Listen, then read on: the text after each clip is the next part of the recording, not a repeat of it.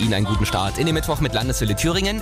Dass die Mühlen der Justiz ganz schön langsam malen können, das sehen wir auch wieder am NSU-Prozess in München. Nach gut fünf Jahren und über 430 Verhandlungstagen soll heute das Urteil gegen Beate Zschäpe und vier Mitangeklagte fallen.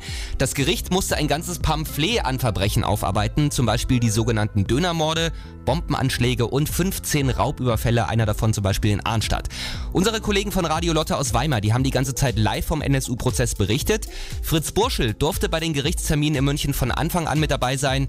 Und im Fernsehen kommt das ja alles immer nicht ganz so real rüber. Deswegen hat er mal Landeswelle erklärt, wie er die Hauptangeklagte Beate Zschäpe wahrgenommen hat. Sie hat die ganze Zeit versucht, sich zu einer harmlosen, naiven Person zu zeichnen, die in etwas hineingeraten ist, aber nichts damit zu tun hatte. Aber Fritz Burschel hat unter anderem durch die Zeugenaussagen ein ganz anderes Bild. Für ihn ist sie manipulativ und wusste über alles Bescheid. Sie hat eine fünfjährige Show abgeliefert, die äh, ein falsches Bild von dieser Person zeichnen sollte. Allerdings, und das muss man auch dazu sagen, ist ihr das nicht gelungen. Also sowohl die Aussage als auch ihr Verhalten ist ihr mit gewaltigem Krach auf die Füße gefallen. Deswegen auch die Vermutung, dass die Maximalverurteilung auch so vom Gericht aufgenommen und ausgesprochen wird. Und das wäre ja dann lebenslang mit anschließender Sicherungsverwahrung. Für ihn war der Prozess trotzdem unbefriedigend, wie er zur Landeswelle gesagt hat. Dass aber die wesentlichen Fragen und vor allen Dingen auch die Ansprüche und offenen Fragen der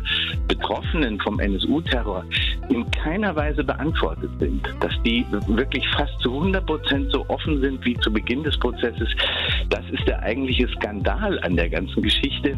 Und äh, es stellt halt in Frage, ob jetzt tatsächlich schon abgeschlossen werden kann. Ich fürchte nur, dass die mediale Aufmerksamkeit nach dem Urteil in den freien Fall nach unten sich bewegen wird.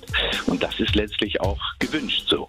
Obwohl noch so viele Fragen offen sind, soll heute das Urteil im NSU-Prozess fallen. Und das passiert ja immer erst dann, wenn das Gericht von der Schuld oder eben auch der Unschuld der Angeklagten überzeugt ist. Wir behalten das natürlich im Auge. Sobald sich in München was bewegt, hören Sie das hier bei Landeswelle Thüringen.